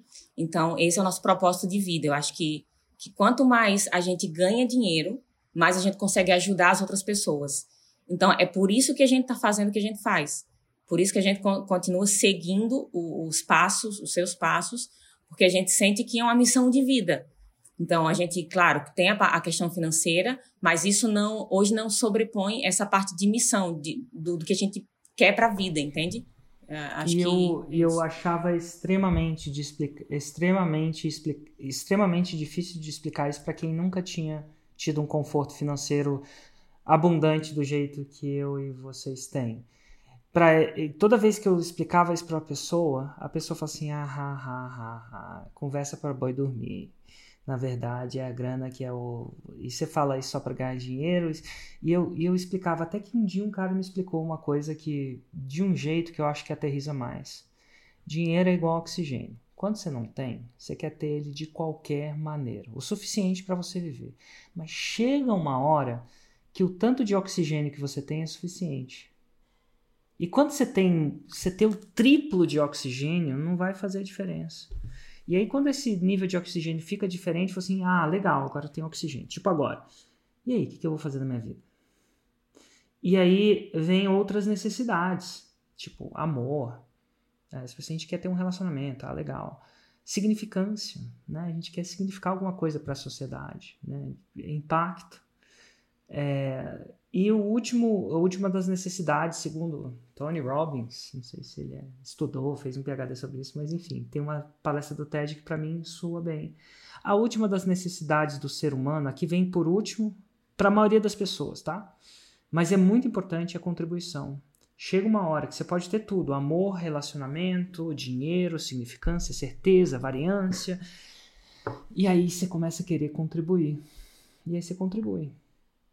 Tem aí você vê várias pessoas que têm cheia de dinheiro que dedicam sua vida à contribuição. Exemplo clássico é o, um dos caras mais ricos do mundo. Por que, que ele faz o que ele faz? Filantropia, né? Ele, e ele aprendeu a contribuir daquele jeito. E a, a, expressão de contribuição que a gente tem é essa, que a gente expressa, né? Através do ensinamento, do conhecimento da vida. E aí, então, assim, eu entendo isso. E por mais estranho que isso possa soar para quem não tem o suficiente ainda, quando tiver, você vai começar a contribuir. E a gente já faz isso, né? Quando a gente tem o suficiente, a gente cara, tem, adora contribuir, de uma forma ou de outra, expressando, às vezes com filantropia, às vezes com o próprio conhecimento, às vezes com projetos e tal. É, eu, é, eu acho massa. Acho massa isso. Tem uma coisa que às vezes eu exerço, exerço contribuição de uma maneira completamente diferente. É, tem esse projeto aqui, que é o. Né, que é, mas esse é o ganho dinheiro, né? Então ainda, ainda é difícil das pessoas entenderem que isso é contribuição. Nem que eu, sei lá, nem que eu. Enfim. Mas às vezes eu, eu, eu tenho um projeto de segunda e quarta ensinar criança a surfar. Basicamente, no lago, é o surf de lago. Tá? Para mim é pura contribuição. No começo, ensinar uma criança a surfar é complicado. Água, criança, ele tem medo da onda. Demora. As pessoas falam assim: nossa, criança aprende rápido. Porra nenhuma. ela não é que ela aprende rápido, ela começou cedo pra caramba. O meu filho demorou oito meses. Ele demorou oito meses porque ele tinha medo de água, tinha medo da onda. E como é que você força isso? Não, não força, senão ele pega um trauma. Então o que, que eu fiz? Por oito meses. Aí eu comecei, agora eu tô, comecei a ensinar dois amigos dele. Na verdade, estou quase criando uma turma. Agora queria uma menininha, inclusive. Agora eu tô quase convencendo uma menina. Eu tinha, eu tinha uma menina amiga dele que estava aprendendo, só que ela mudou de país. Então não deu. Mas assim, criança aprende muito rápido. Coisa nenhuma. Não os meus. Eles demoram também para caramba. Por quê? Porque ele. Só que ele começou aos 10 anos. Aí ele fica lá fazendo aula eventualmente. Então, assim, ah, uma criança de 5 anos aprende rápido karatê? Ah, não sei, entendeu? Tipo, ele fica muito tempo. Ele é descoordenado, menino. Não fala isso pro meu filho, mas é descoordenado. Assim, não tem coordenação motora assim. Então, o adulto, em teoria, aprende mais rápido. Olha que louco. Só que, é, eventualmente, eu acho que vai chegar uma hora que meu filho vai começar a me ensinar. Daqui uns dois, três, uns 15 anos, assim. Aí já não é criança, é adolescente e tal. Mas criança não aprende rápido. Criança não aprende rápido a falar. Ele demora anos. Meu filho está treinando faz uns três anos. E ainda fala, não, não fala. Né? Então, assim. Mas é um processo de contribuição, né? Eu podia estar tá surfando eu mesmo. Mas eu vejo. É legal quando você vê a criança, primeira vez que ela. Ela sobe numa onda e ela fica na onda. E é mágico, sabe? É muito mágico. Eu, eu, eu vivo para aquele momento ah, para o meu filho foi oito meses e agora para esses amigos dele ainda não chegou. Faz uns dois meses que eu estou treinando eles. Olha que interessante. Para aquele momento mágico de ver a pessoa subindo uma onda. E para mim, a expressão desse momento mágico é estar aqui com vocês. É uma expressão. Né? De ver vocês, os tombos de vocês, os medos que vocês tinham, né? de investir 75 mil, de ser julgada de maluca ao mesmo tempo não fazendo isso irresponsavelmente. O que, que eu quero dizer com isso? Vocês investiram, mas aí depois vocês fizeram a parte de vocês, né? Cancelou férias, aquela coisa toda. Incrível. Agora, assim, dicas que eu peço de vocês. Que dica vocês dariam para um faixa branca? De verdade, homoduplação. Eu vou perguntar a dica para um faixa marrom também, mas eu acho que ia ser interessante ver de cada uma de vocês apesar de vocês duas serem bem é, focadas no processo como um todo, né, expertise e lançamento, que dica vocês dariam para um faixa branca? Eu primeiro? Olha, a minha dica seria seguir o que o script da fórmula, assim, não, não tem, é, é que geralmente o faixa branca, ele quer pegar um pouquinho daqui, um pouquinho dali, um pouquinho daqui e, tipo, não faz o negócio que tem que fazer, ah, entendeu? Eu peguei um hoje ao vivo. Um hoje ao vivo. 24 anos, pagou 6 mil reais pela fórmula. E aí ele, no meio do 747, me pergunta, Érico, mas eu tô, fazendo, tô fazendo dois raízes e quatro Nutellas, insuficiente. Mas ele, ah, mas eu tô fazendo isso aqui. E tô... Falei, velho, você me pagou dinheiro por isso. Você vai ter que pagar 75 mil reais para você entender isso. Mas você descreveu a vida do faixa branca, né? É o, é, o, é o que eu percebo assim, e geralmente o faixa branca não sabe sentar e seguir o que tem ali dentro. Organizar o script dele, montar o passo a passo, porque tem tudo discriminado ali. Mas aí fica buscando um monte de informações, aí quer trazer isso, quer trazer aquilo, e aí vira um, um mix de coisas que às vezes não, não vai para o lado e certo. E agora então... eu pergunto, antes de entrar na da dica da Raíssa, isso acontece com seus alunos também? Acontece. Vocês têm. Eu não sei se o seu método é muito processual, igual o meu é, né? O raciocínio e tal, mas você tem dificuldade de. O seu faixa branca também acontece isso ou é uma coisa mais característica da forma? Então, o nosso, a, a gente não, não tem divisões de faixas, né? Mas, assim, o que, que, o que, que eu percebo? Que, que às vezes vem muito intoxicado de muita informação. Então a gente precisa primeiro fazer um detox, falar assim, não, esquece esquece esquece isso, e vamos partir desse princípio para a gente conseguir organizar. Porque. Que que, por exemplo, você tem que fazer eles esquecer ou ignorar? O que, que é o detox? Você chama de detox mesmo ou você não chama de detox? Não, para eles eu não falo, não, primeira vez que eu falei. Não, a, eu escrevi a palavra detox aqui. Uhum. É Porque... interessante no, dentro do, da, da visão do raciocínio clínico, né? É, às vezes, quando a gente coloca a palavra avançado, às vezes entende que vai virar um negócio complexo, e pelo contrário, a gente põe avançado porque poucas pessoas pensam daquele jeito e ele é muito simples e direto. Então, como que eu vou descobrir qual que é, por exemplo, o Érico tá com uma tendinite no ombro dele? Como que eu vou descobrir a, a, qual que é a causa da tendinite do, do ombro do Érico na primeira sessão. É isso que eu quero que eles façam. E se eles começam a vir a forma que eles estão, cheio de informação, eles começam a pensar: não, mas será que o Érico tá com problema no cotovelo? Será que é um problema no estômago? Será que é um problema na cabeça? Será que é um... E, tipo, não sai dali. Não consegue fechar a informação e entender realmente. Então, eu dou meio que o passo a passo de uma forma bem simples. Olha, é para começar aqui, fazer isso, fazer isso, fazer aquilo. Aí depois você vai para o segundo nível, depois tem o terceiro. É como se dividisse em fases e aí a pessoa vai entendendo, ó, a fase 1, cara, é o simples, não complica. A fase 2, se não encontrou nada na fase 1, você vai para a fase 2, você abre um pouquinho mais as suas possibilidades. Então eu, eu enxergo dessa forma, né? Primeira coisa é seguir o script do tem, não tem erro.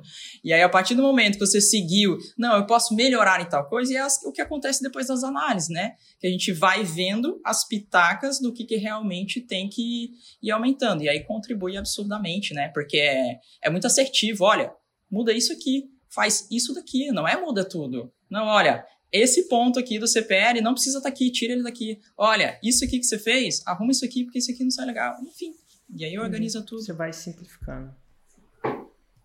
Show. E você, Raíssa, dica para faixas brancas que não seja segue a fórmula ou segue o processo. Tem alguma outra que você consegue?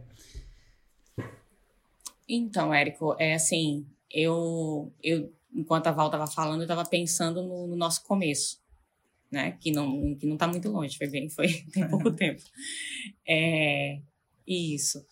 Mas assim, é, o, o, que, o que me motivou é, a querer entrar nesse mundo foi a minha, entre aspas, insatisfação com o mundo que eu estou vivendo.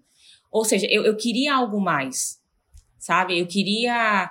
É, eu queria sair da condição de vida que eu estava. Não era uma condição ruim, sabe? Assim, mas eu não conseguia ter dinheiro sobrando, eu não conseguia ter outras perspectivas. E o que me fez tomar um outro passo, dar um outro passo, foi exatamente isso, essa, essa insatisfação. E, e eu acho assim que muitas pessoas não, não confiam, é, não confiam em si mesmas. Né? Então, eu acho que esse é o primeiro passo, a gente confiar na transformação que a gente pode causar no mundo. Isso é muito importante. Pra... E, e não tem como ser diferente. Eu acho que se a gente pensa em impactar o maior número de pessoas possíveis, esse é o caminho é, é clichê, mas é comprar o Fórmula, é seguir o Fórmula, é entrar no Insider e, e é estar perto de pessoas que, que, que visualizem o que você visualiza, que olhem para aquele lugar e não vejam igual as outras pessoas veem, que veja algo diferente. Então, é, eu acho que é isso. Surge, surge esse, esse, essa insatisfação nossa e a gente precisa sim dar esse primeiro passo de, de querer fazer com que a nossa mensagem chegue para cada vez mais pessoas. E para isso a gente precisa, é, sendo clichê mais uma vez, mas a gente precisa confiar no, no processo, a gente precisa confiar é, no que você fala, porque você passou por tanta coisa, você já ensinou tanta gente, você tem tanta experiência e, e realmente hoje nós não estaríamos onde nós estamos, por exemplo. A Val nem contou, mas ela pediu exoneração do, do cargo dela de professora de medicina da UFMT. Então, para ela queimar, né, para ela dar esse passo foi muito Érico, difícil. me custou um 6 em 7, paguei 130 Exato. mil para pedir exoneração. Uau! Por que, que você Exato. paga para pedir a exoneração? Pois é, Ao invés de porque... ser investido em curso, alguma coisa Não, tipo? é porque como eu, eu fiz doutorado, eu, eu fiquei afastado e eu recebi durante esse processo do doutorado, que foram três anos e meio. Então, quando você volta, você tem que cumprir esse tempo de trabalho. Eu cumpri dois anos e eu não aguentei mais. Eu falei, não, eu pago para sair, porque eu não vou mais esperar um ano e meio aqui. Não que eu não gostasse de estar lá, mas enfim, o, me custava muito caro estar lá dentro do momento atual. Custava mais do que 130 mil. Exato. Que é a rebarba do seu último ano, de, do seu último lançamento, né? E é legal você poder não tá livre, né? Exato. Com certeza, liberdade. Hoje, hoje a gente saiu do Mato Grosso, nós viemos morar em Natal. E a Onde vocês moram sempre em que- Natal? Vocês foram para Natal mesmo ou foram pro, mais para Pipa ou alguma coisa do tipo? Não, a gente tá em Parnamirim, que assim, a 10 minutos a gente tá na praia, por exemplo. Então, assim, é, é algo que a Val sempre quis, né? Morar em praia, assim. Então, e, e foi. Isso foi só permitiu, assim, a gente só se permitiu fazer isso por, por tudo que a gente viveu, né? Por tudo que vocês proporcionaram pra gente. Então, essa liberdade geográfica que todo mundo fala é, é algo, assim, que, que é surreal de se vivenciar, sabe? Às vezes a gente pensa algo tão longe assim, ah, a Val vai ter que ficar presa aqui na universidade, a gente tem, tá com clínica. Não que a gente não gostasse da nossa vida, não é isso. Mas tem al- algo muito melhor para se viver. Entende? A gente tava no, no- no- no- em algo que era bom, mas hoje a gente tá realmente extremamente mais realizada. E, e o mais louco é que no ano de 2020 a gente passou, sei lá, por 100 mil para ser faixa preta, 2 milhões e alguma coisa. E hoje, em três lançamentos, a gente tá com 1 milhão e 900. Ah, não para. Então hoje, quando eu falo isso, você tá falando de janeiro até. Janeiro até agora. Até maio. É, até maio. Uhum. Mas ó, dito tudo isso, cara, em junho vocês já estão acost... o que era já era ó, incrível. Você falou um faturamento de 2 milhões, agora tá ficando. Vocês estão caminhando para o próximo passo. Porque é incrível para os insiders, é incrível fora para os insiders, mas é mundano para os faixas pretas. É isso que a gente faz. E agora vocês estão indo para o que é incrível para o segundo grau da faixa preta, que seriam 10 milhões por ano. E 10 milhões por ano é quase, dependendo do marqueteiro que estiver falando, né? Um milhão por mês. Sim. Uhum. Você já parou para pensar que chegar num quase um milhão por mês? Já, vamos traçar a meta. Já, já e é super, super possível, super possível. Até porque já foi feito, né? Até, até no próprio nicho de profissionais liberais, mais restrito como o de vocês, né? A gente tem a própria Mari, Mari Fase. Tá, tá, eu não sei onde ela tá beirando agora, faz tempo que eu não checo, mas eu acho que ela já tava no terceiro grau, ou tava indo pro terceiro grau. A gente tava um dia fazendo um plano dos 50 por ano. 50 milhões por ano. E é que massa, ajudando um monte de fisioterapeuta. Que massa. E agora vem a segunda a dica. Então eu venho confiar, confiar em si mesmo, fazer o que tem que ser feito. Foi isso que eu peguei do, do faixa branca e fazer. E, e tipo, o seu motivo para ação é querer algo mais. Nada de errado com o que você tem, mas você queria algo mais. Então a sua motivação, motivo, motivo para ação é querer algo mais, de aspirar algo mais. Achar que tem. E dito tudo isso, a gente falou de 2, mil e, 2 milhões no ano passado. Se você vivia de curso, é um, é um. Se você não tivesse feito esse mov- movimento um pouco antes, você ia tomar um baque. Né? Os seus cursos iam tomar um baque presenciais, imagino. Interessante. Às vezes, se correr, o bicho pega, mas se ficar, o bicho come. Né? Mas enfim, mas qual que seria a dica agora? Eu vou perguntar para vocês uma dica agora para faixas marrons. Então a pessoa já fez o 6 em 7.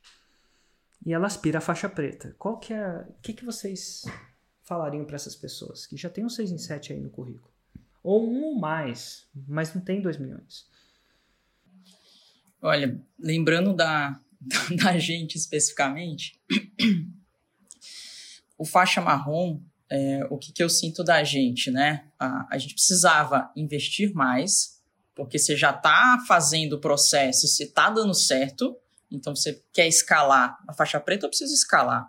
Então eu preciso investir mais em tráfego também, porque eu já tenho algo validado ali de que está rodando ali, que era, por exemplo, o nosso caso.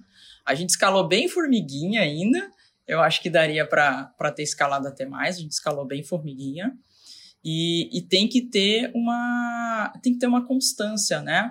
O, o que às vezes é, pode acontecer é a partir do momento que você fez um 6 em 7, você esquecer da tua rede social, do teu YouTube, de que você tem que fazer raiz, de que você tem que fazer Nutella. Você tem que continuar fazendo conteúdo. Isso é independente se está lançando ou não está lançando. Então, a, a constância de produção de conteúdo de valor, isso é extremamente importante para o teu lançamento ser bom, para o teu lançamento ser positivo, né? Quanto mais pessoas quentes, vamos dizer, que já te conhecem consumindo o teu conteúdo, é muito mais fácil dela comprar um produto teu, dela desejar um produto teu. Então, para mim, a parte do, do, do conteúdo é muito importante, junto com o tráfego. É, eu acho assim, Érico, que o faixa marrom, não só ele, mas, enfim, especificamente dele agora, é, é não complique as coisas. Eu acho que ele não pode complicar. Por exemplo, teve, tiveram lançamentos nossos que, é claro que há casos e casos, mas tiveram lançamentos nossos que a gente fez em casa. E foi um puta de um resultado com a, com a webcam. E, e teve lançamento que a gente fez uma, uma puta de uma superprodução e que faturou praticamente a mesma coisa. Então, assim, não, não compliquem as coisas. É, o básico, ele funciona. E, assim, às vezes a gente quer, ah, vamos, vamos é, colocar isso, isso no lançamento, vamos pegar isso de um lugar e colocar no nosso lançamento. É assim, faça é, essa, essa base ela tem que ser muito bem, bem feita, tem que ser muito sólida. Entende? Para depois a gente começar a, a, a querer colocar outras coisas dentro do lançamento. A gente acaba complicando muito. Vamos colocar o WhatsApp nesse momento, vamos colocar isso, e a gente não tem mão para dar para fazer tudo com a maestria ou com a perfeição entre aspas, que, que as pessoas merecem. Entendeu? Então, independente se você vai estar fazendo um show ou algo dentro de casa, é, o básico ele tem que estar sempre ali. Sempre tem que estar funcionando. Ele sempre tem que estar bem ali, sabe, perto das suas mãos para você segurar a qualquer momento. Então, é, é, isso. Não complique as coisas. O, o faixa marrom a, gente pensa que chegou num, num nível muito alto já de, de, vida, mas quando a gente começa a ver que tem tanta coisa ainda para tanto caminho para percorrer, a gente tem que realmente ser humilde e dizer eu não sei de nada, porque é a partir desse momento que a gente começa a, a, a escalar os nossos negócios. Se a gente tivesse realmente falado assim, ah, a gente chegou na faixa marrom, estamos no insider, né? Mas a gente já conseguiu tudo que a gente queria e ok não, não ia dar bola mais para a comunidade, por exemplo, para algumas coisas que tem lá. E, e foi extremamente importante para a gente cada coisa ou cada, cada postagem de faixa verde, de faixa azul, de faixa branca lá dentro da comunidade. Então, assim, de, de todas as pessoas, de todas as faixas, a gente consegue extrair alguma coisa. Então, é abrir os olhos para algumas coisas, mas não se perder no caminho entende? Eu acho que, que essa base ela tem que ser muito bem feita e a gente não pode se perder. Que massa, que massa mesmo. É, base, né? Base. Engraçado que é, um, é um é uma coisa muito estranha para mim, que hoje eu conversei com faixa branca, na verdade, faixa branca mesmo, era aluno do Fórmula faixa branca, e agora eu converso com a faixa preta. E eu vejo, vejo contraste de mentalidade, contraste de jeito de guiar a vida. É impressionante como e eu acho que até reconhe é, é, recomendo a quem está assistindo assistir o 747 hoje. Porque aí veio as perguntas do faixa branca. E, e eu não combinei com você, essa parada é muito, é, é muito improvisada. Até cinco minutos atrás eu não sabia que seriam vocês dessa vez que eu ia entrevistar. É uma coisa que acontece muito em cima da hora. Até gosto que seja. Senão eu fico preparando muito na minha cabeça. Eu gosto de ser mais espontâneo. Mas eu sinto a mesma coisa também Porque você fala assim, às vezes você quer empirictar pra caramba, quer fazer uma produção. Teve uma época que eu fiz produções que eu demorava 30 dias com a equipe para fazer um vídeo de estudo de caso. E alguns deles foram fantásticos, valeram cada pena. Tem o do Ivan Quirino, são vídeos emotivos, bem construídos, bem cinematográficos, roteirizados. E demoravam 30 dias e de cada X que foram feitos, só Y realmente foram publicados. Tem muitos que foram feitos e nunca foram publicados porque não chegou naquele estado que a gente imaginava, que era o estado da arte, e muitas vezes tudo que você precisa é ligar um celular e bater um papo com alguém num cenário que não é cenário, e esses acabam sendo. Então hoje eu faço muito mais disso. O próprio podcast Faixa Preta, as pessoas viajavam para Brasília, entravam no meu estúdio, botavam headphone, e eu confesso que eu adoro fazer isso, né? Porque é bem cômodo para mim e tal, e, e, e tem o seu tem o poder de você estar tá realmente mais mais focado, mas ao mesmo tempo o mantendo a integridade e o conteúdo de alguma forma ou de outra, você consegue o mesmo efeito sem todo aquele sem tudo aquilo aí te faz pensar que às vezes o faixa marrom tá empiriquitando demais. Você pode, se você quiser, né? Mas você deixa de, de ter o uhum. resultado mais rápido por causa disso, né? É, então, a assim, gente até, é, quando nós fizemos análises, a gente né, começou a fazer análise de de, dos faixas, né, marrons, enfim. E a gente vê realmente isso, vê que o pessoal, às vezes, sei lá, faixa azul, não sei, não chegou nem no 6 em 7, ainda não está faturando é, um, um, valor interessante e já está pensando em colocar um monte de coisa dentro do lançamento. Calma, né? Calma, faz, para um pouco, pensa o, o que é que você está fazendo, pensa primeiro na, na, sabe, na pessoa que você quer transformar. Às vezes a gente é, tem que parar um pouco e pensar na, no nosso avatar, sabe? Como é que eu vou impactar a vida dele, de verdade? Eu acho que esse é o, é o nosso propósito.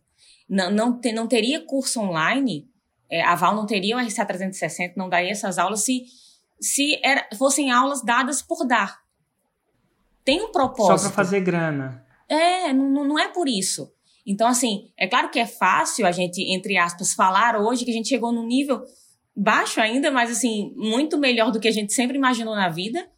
Mas é, o, o, o, faixa, o faixa, os iniciantes, né, faixa branca, sei lá, azul, verde, enfim, marrom, tem que, tem que pensar dessa forma. Como é que eu consigo impactar mais vidas? Como é que eu consigo realmente gerar transformação na vida das pessoas? Ao invés de ficar querendo implementar o WhatsApp, por exemplo, ou o Telegram, ou isso ou aquilo, mas a base não está sendo feita. Como é que, como é que eu vou é, escalar o meu negócio se, se eu não tenho propósito naquilo? Entende? E não vão ser as ferramentas como o WhatsApp, como o Telegram, como isso, com aquilo que vai fazer total diferença no negócio. É não, é o processo. Sabe? E você ensina, você fala, Veja, estude o seu avatar, veja qual a sua promessa, qual a transformação que você quer na vida das pessoas. A partir daí, você pode é, é, é, ter uma escala, pode faturar alguma coisa, mas antes disso, não. Eu acho que você tem que pensar muito nessa, nessa base, né? É isso que eu falo quando, quando eu falo de base, assim. É, é interessante, a gente tá falando de. É, o que eu chamo de colocar o. Toma cuidado para não colocar chantilly num bolo de lama. Toma cuidado. Um dia, lembra, eu tento explicar para as pessoas, aí alguém vem com um exemplo e eu não sei quem foi. Mas, cara, eu tava colocando chantilly num bolo de lama. Às vezes o faixa verde coloca chantilly num bolo de lama. E aí, e aí adianta? Chantilly num bolo de lama? Claro que não. É, fico pensando em que momento eu já fiz isso. Tem uma coisa que você estava falando que eu estava me lembrando de alguma coisa. Mas é, toma cuidado para não colocar a base, né? Base, base. No final das contas é o avatar. No próprio 747 hoje eu detecto que a Roma, a promessa da pessoa, era desalinhada com quem ela queria ajudar. Que louco, né? E por que que isso pode fazer? Porque ela não tinha um pouco de engraçado, empatia habilidade, empatia, habilidade, se colocar no lugar dele. É isso que você está falando. E uma coisa que você falou também, Valkyrie, aqui, externa também, eu vou só reforçar para quem está assistindo, que desde o começo você era diferenciado. Porque desde o começo, desde o começo, você queria lançar um curso online, mas não queria lançar qualquer curso online. Então, o que, que eu leio no que você falou? Sim, você queria ensinar, sim, você queria um negócio, mas não era só ganhar dinheiro, e sim como você ganhava dinheiro. Isso era importante para você. Isso deve ter acelerado muito a sua faixa preta, porque desde então você já via isso. Eu vou fazer uma coisa diferenciada, eu vou fazer uma coisa que realmente ajude, não simplesmente um, entre aspas, um curso online e eu tenho uns vizinhos, eu tenho vizinhos, né? E às vezes eles descobrem o que eu faço, né? Eles falam, vira, um virou para mim um dia, né? E, e, fez um comentário que é interessante. Ele falou assim, Érico, mas você ensina as pessoas a fazerem curso online, mas sai tanta droga por aí. Ele não falou assim, mas basicamente ele falou, implicou que eu ensino as pessoas a também fazerem drogas. Sim. Não é isso que ele quis dizer. Ele falou assim, mas como é que que essas pessoas que não sabem nada estão ensinando. Eu assim, não é bem assim. Eu falei para ele que é o seguinte: eventualmente, o mercado seleciona essas pessoas. Eu não, eu não ensino elas a venderem coisas que são ruins, porque não é eu colocar chantilly no bolo de lama que vai fazer você o melhor boleiro da da rua. Não tem jeito. Eventualmente a galera vai sacar que tem lama naquele negócio, vai parar de comprar bolo de você. Pode ter o gatilho mental que seja, né? Pode ter o maior gatilho mental, a história, não adianta. Eu não ensino as pessoas a fazerem, colocar chantilly no bolo de lama e vender. Eu ensino a você parar para pensar em fazer um bolo direito. E se você fazer um bolo direito, como é que ele chega esse bolo a várias pessoas? Mas se ele for de lama, não tem jeito. Tem jeito mesmo. Gente, ao mesmo tempo, confiar em você. Que legal, papo muito massa com vocês. Muito obrigado pela participação. Agora tem uma, uma, uma, uma parada que eu fico vendo a camisa de vocês e eu não saquei. É RCA. Então, eu tô chutando que tem a ver com raciocínio clínico e o A. Avançado. Avançado, cara. Os faixa branca adoram avançado. Olha só. 360, porque vocês devem olhar holisticamente, né? É, a gente trabalha essa visão holística do paciente, sim. E como é que a galera te encontra, caso alguém queira um fisio, é, são fisioterap para fisioterapeutas, imagino, só para uhum. fisioterapeutas. Uhum, para profissionais. Como é que a né? galera encontra vocês e descobre sobre a coluna? Que um dia eles vão ver a coluna. ah, no próprio Instagram mesmo, doutora Valkyria Underline Fernandes. Show. É, isso mesmo. E Raíssa, você imagina, você é fisioterapeuta também? Não, eu sou quase formada já, por, né? Mas não. não. por osmose, né? Exato. Tanto assistir aula. É. Não, mas não sou.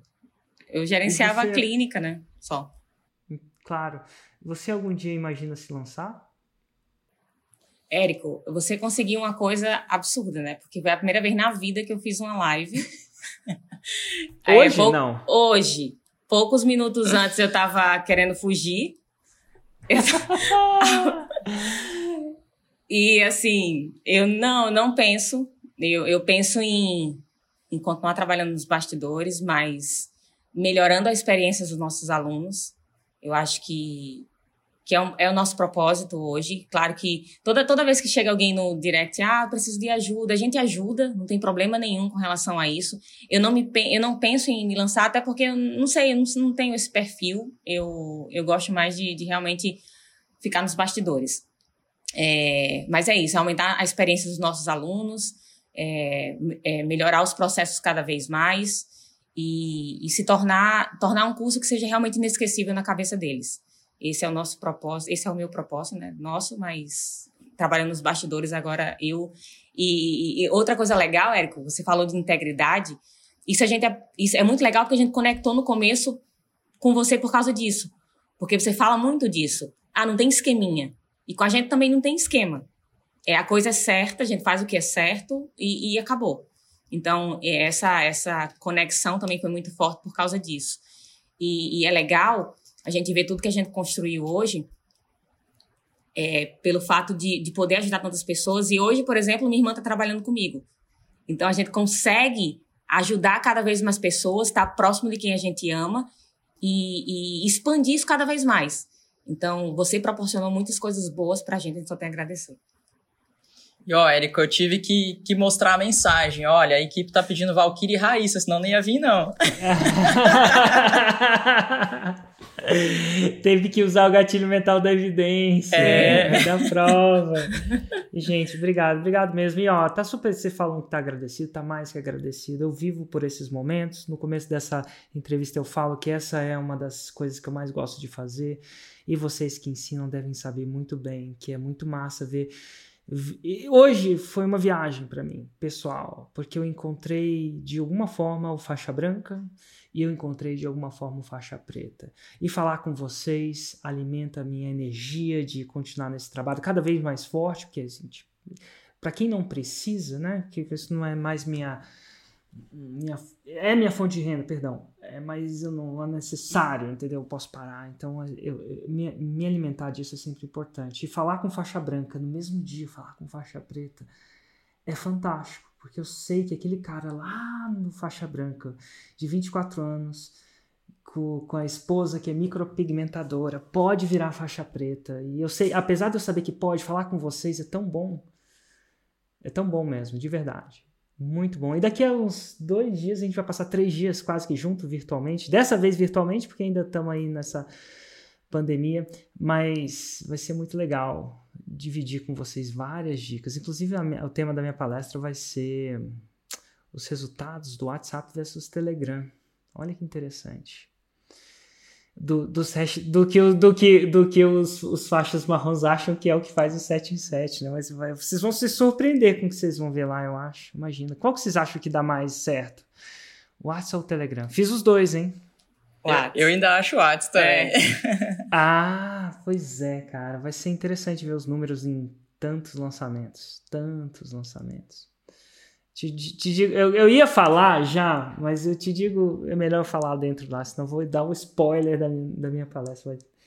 Mas vai ser interessante. Mas diga, diga, Valqueira, eu te interrompi. Eu queria só te agradecer também, aproveitando a oportunidade aqui de poder estar falando contigo, né? A gente desde o começo a gente sempre olhava falava, não, né? No começo era vamos subir no palco, né? Não, a gente vai subir no palco no próximo lançamento e não teve, foi virtual, a gente está esperando esse momento, com certeza vai ter presencialmente em breve para a gente estar tá junto. Mas agradecer por tudo, pela sua vida, pela sua família, porque transformou a nossa vida. Obrigado, de verdade, de verdade mesmo. Tá, tá recebido. Um grande abraço para vocês. Tchau, Obrigada, tchau. Obrigada. tchau. tchau. tchau.